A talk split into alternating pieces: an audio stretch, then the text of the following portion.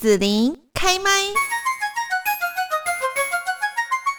欢迎收听子琳开麦的节目哦。那我们今天在这边呢，就是要跟大家分享潜水旅游。那么就是国内哈，然后呢，可能也有包括国外的一些介绍了哈。我们先先着重在国内好了，邀请到了海岛风潜水的铂金课程总监杨佳琪教练。Hello，杨老师你好。Hello，大家好，子琳好。是好，我们在看到说哈，在影片上面呢，就是杨佳琪教练有准备很多哈，去学潜水的这一些爱好者，然后呢，还有海底呀，非常漂亮的这些照片，大家就可以好好的欣赏一下。我们现在介绍一下国内潜水旅游好了哈，像国内的潜水地点有哪一些是适合初学者，然后有哪一些呢，就是你可以去挑战的这个水域呢？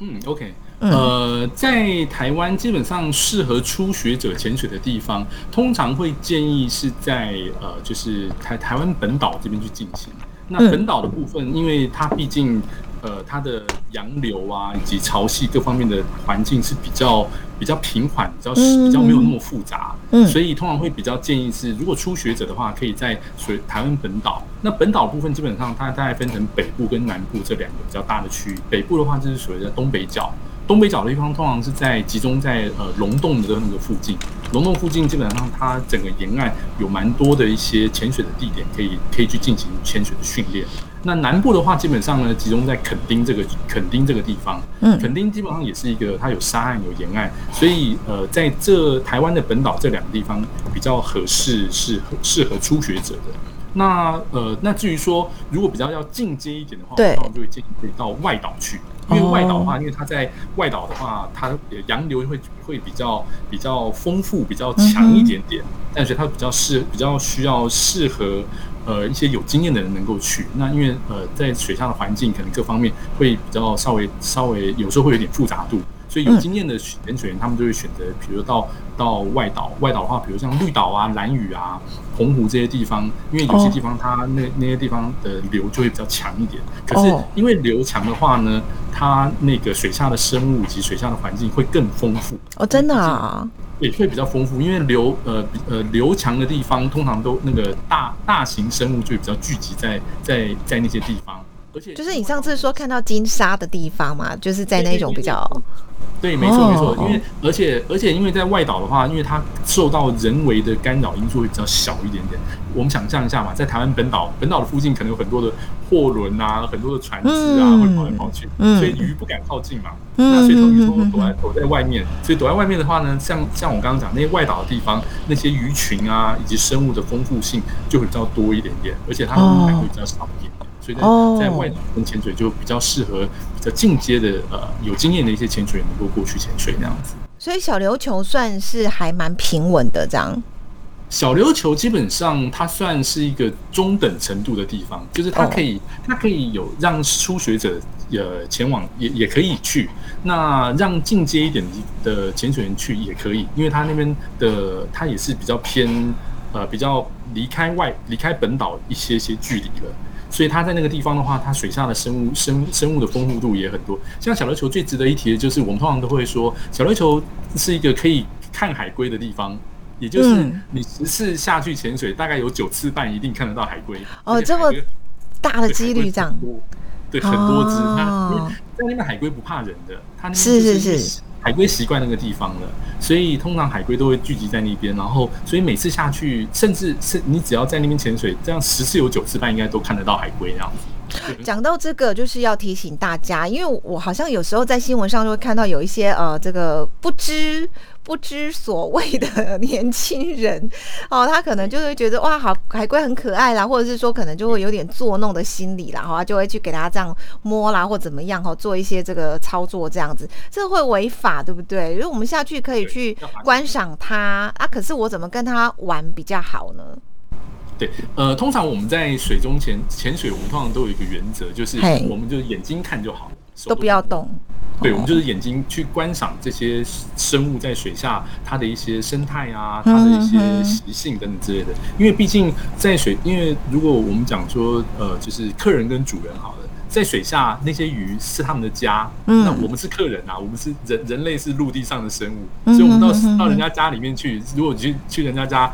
东摸摸西摸东翻西找的，那当然很不尊重，那也可能会影响到它原本的一些生物的一些习性。是、嗯，如果最后它怕害怕人的话，这些鱼都跑走了，就那我们就什么都看不到。所以说我们在水下的一个原则就是眼睛看就好，所以手都不要去摸。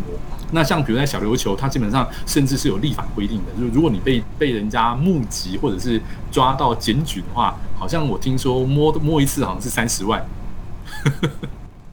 摸一次而已哦。哦，对，嗯，对，所以大家要注意一下，这样子哈，就是我们是去那边做客的哦。好，那所以这样听起来就是说，我们去做潜水的时候，其实呢会有一些很有趣啦，或者是说危险的地方。那是不是可以请杨佳琪教练也跟大家讲一下，说哈，我们在各地去潜水啊，台湾来讲哈，有哪一些是有趣跟危险的地方呢？OK，呃，基本上在台湾，呃，刚刚说了，就是有趣的地方，当然在水下，就是我们可以看到，我们可以看到各式各样不同的一个生物，或者是看到水下的一些珊瑚啊。珊瑚其实就是在水下就很像我们在陆地上看到的树木花草一样，在水下它是非常缤纷多样化的。那如果假设，呃，在潜水过程中，如果万一不小心去破坏到它的话，我们可能会自己造成一些伤害。比如说，呃，有些有些像玫像陆地上，举例来说，陆地上玫瑰花它的根是有刺的，如果我们去摸它，我们会刺到。对，水下也是一样，有些珊瑚它是有一些有些有刺，有些是有些毒性的。所以如果假设我们去乱摸乱碰的话呢，我们可能会有造成一些自己的一些受伤。呃，比如说呃，就是被刺伤啊，或者是一些一些那种像蚊虫叮咬那种概念，就是你可能会红肿、热痛，都会都都有可能会发生。嗯、那甚至如果假设有一些生物是比较有毒性的话，那那可能就会甚至到生物中毒这样。对，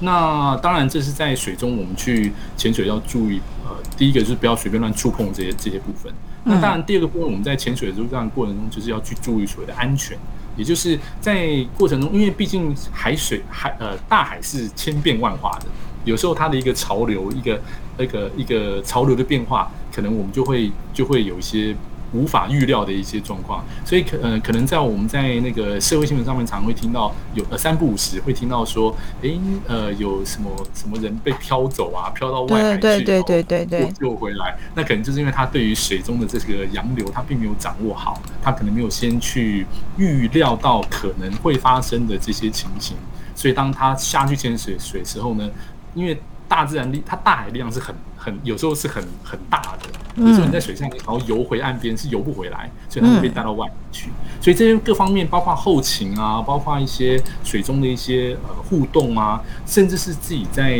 潜水过程中的一些装备的一些准备，我觉得这个都是需要在呃每一次潜水的过程中去事先去预防。那当我们预防越多的时候呢，其实这些这些危险性其实基本上都可以都可以降到很低很低很低。我举例来说好了，比如像我潜水到现在，呃，我潜水到现在已经接近十二三年的时间，我没有发生过任何潜水意外，因为因为因为我我因为我可能我很怕死吧，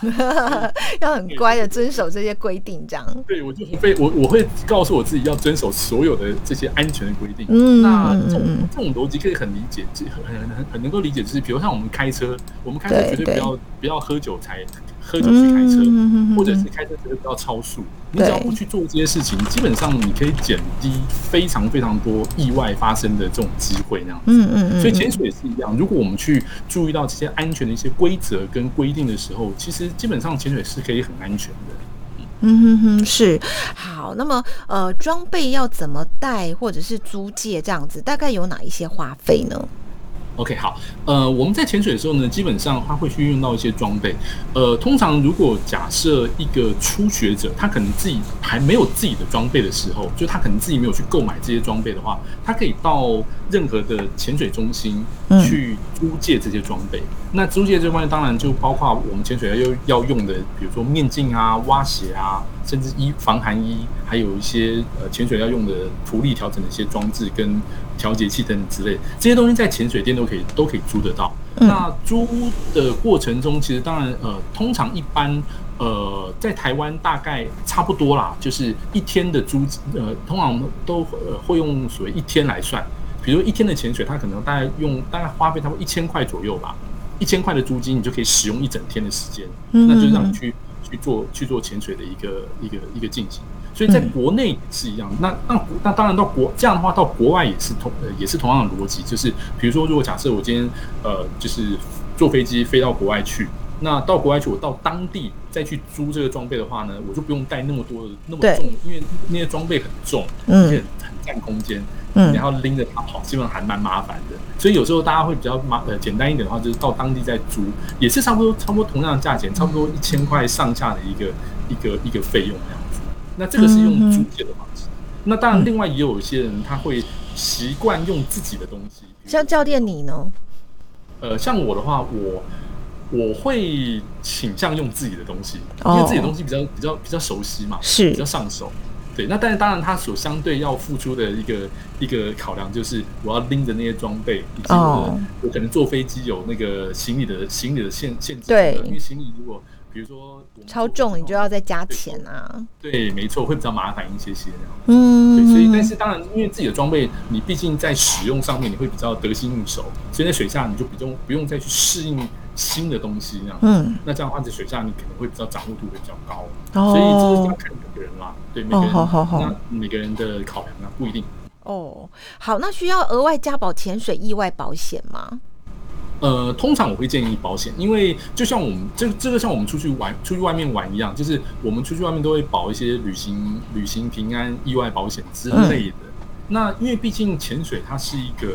呃有相对有危险性的活动，那保险通常都是这个概念，就是你永远不知道什么时候会用到，当然最好是不要用到它。可是，如果万一万一万一真的有什么事情的时候，保险它是一个能够去帮助我们在这方面去去支付的一个一个一个一个方法之一。尤其因为潜水它造造成的，如果假设真的发，因为潜水如果假设真的发生意外的话，通常有时候是还蛮严重的。比如说我们在潜水场会，以前我们会听到一个一种一种一种名词名词叫做潜水夫病。对对，就是对潜水夫病，就是我们现在属我们现在比较正确的名字叫做减压病。那因为潜水毕竟它是跟压力有关的，嗯，所以如果压力在不呃，如果假设潜水的过程中你没有遵守呃安全的规范去进行正确的潜水方式的话，我们上来可能会得到可能会不舒服，会得到这个所谓的潜水夫病。那潜水夫病通常它的治疗是是挺麻烦的，因为它要进到医院里面去。呃，有一个有所谓的再压跟减压的一个一个一个地方，就是他要去把你放在一个房间里面，然后呢，他要进行一个气压的一个一个变化的治疗。那这个费用其实据我所知是蛮贵的，所以如果假设这时候如果有保险的话，那基本上它可以帮我们去省掉蛮多的负担。所以如果有保险的话，我会建议呃是可以去做这个潜水的保险。嗯哼哼哼，好，那最后呢，就是还是要请杨佳琪教练呢再多分享一下哦，就是在我们台湾各地这些潜水地点，你刚刚有大概介绍过哈，然后有趣好玩的，最后的时间再跟大家稍微分享一下好吗？你的经验当中。好，呃，通常我们在潜水，在台湾比较好玩的地方，像刚刚讲到，像小琉球那边，基本上如果呃假设呃就是比如说带小朋友啊，或者是有些人对于呃就是喜欢看那种萌萌的海龟在水中慢慢游动的话呢，基本上小琉球是一个蛮合适可以去的地方。所以我跟着海龟，我就可以跟它一样慢慢在旁边游，这样，然后就一整天就过了这样。呃，我我我曾我我觉得我可以耶，就很感觉很舒服这样。可爱，它就是嗯就是慢慢那边游，然后就就就好就好像看那个卡通影片《海底总动员》那个小海龟，是是是，很可爱。嗯，超级慢活的感觉这样。对的，那那像比如说像在蓝雨的话，基本上呢，我们通常会会呃会会。会跟大家介绍那个地方的特色，就是兰屿，它是因为它在蛮外、蛮蛮外岛的、蛮蛮外面的地方，嗯，所以兰屿的水非常的清澈。哦，所以当我们在水下的时候呢，它的能见度是一望无际的，一望无际的时候呢，就会看到好水非常的蓝，非常的清，然后呢，以及兰以及像在兰屿那地方有一个地方，它叫做八代湾，有一个八代湾地方，它的沉，它那下面有一艘沉船，所以真的沉船哦。对，他在以前那个呃，那八代湾那个历史我有点忘记了，但是有些在海底，因为呃，我们都知道以前有有世界大战嘛，所以很多像战舰啊，嗯，废弃的渔船啊，或者是呃不小心抛锚的渔船，有时候它坏掉沉到水里去的时候，嗯、那些地方它会变成鱼群的聚集的地方哦。所以那些聚集的地方，它就很多的鱼，下去看到成千、哦、成千只的鱼群在你在身边绕来绕去哦。所以像这些地方的话呢，就就挺好。那蓝屿就有这样类似沉船这种地区，然后以及水非常的清澈。是。那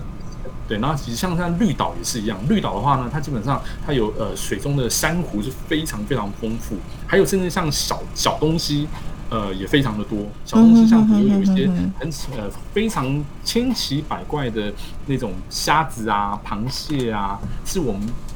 没没办法想象怎么会水中会长出这种东西出来的的的的的的东西这样子，所以这些地方其实都是在水下一个很有意思的地方，都蛮鼓励各位有机会可以来潜水，可以去看看水下的这些有意思的生物跟环境这样。嗯，好的。今天呢，我们在节目这边呢，来邀请到的就是。海岛风潜水铂金课程总监杨佳琪教练，跟大家来分享国内的潜水旅游哈。那相信呢，这样子听到分享之后，大家应该心会痒痒的哈。那就可以来学习一下潜水哈，这样子的一个休闲的活动。而且我觉得我们台湾是很适合。那现在呢，好像疫情期间哦，大家出国的几率少了一点点哈，所以呢，我们可以多发展一下我们台湾呢，岛内其实就有很多好玩的一些旅游的行程哈。那我们今天在这边。那就要谢谢杨佳琪教练的一个分享喽。谢谢，谢谢大家，谢谢子琳。好的，拜拜。拜拜，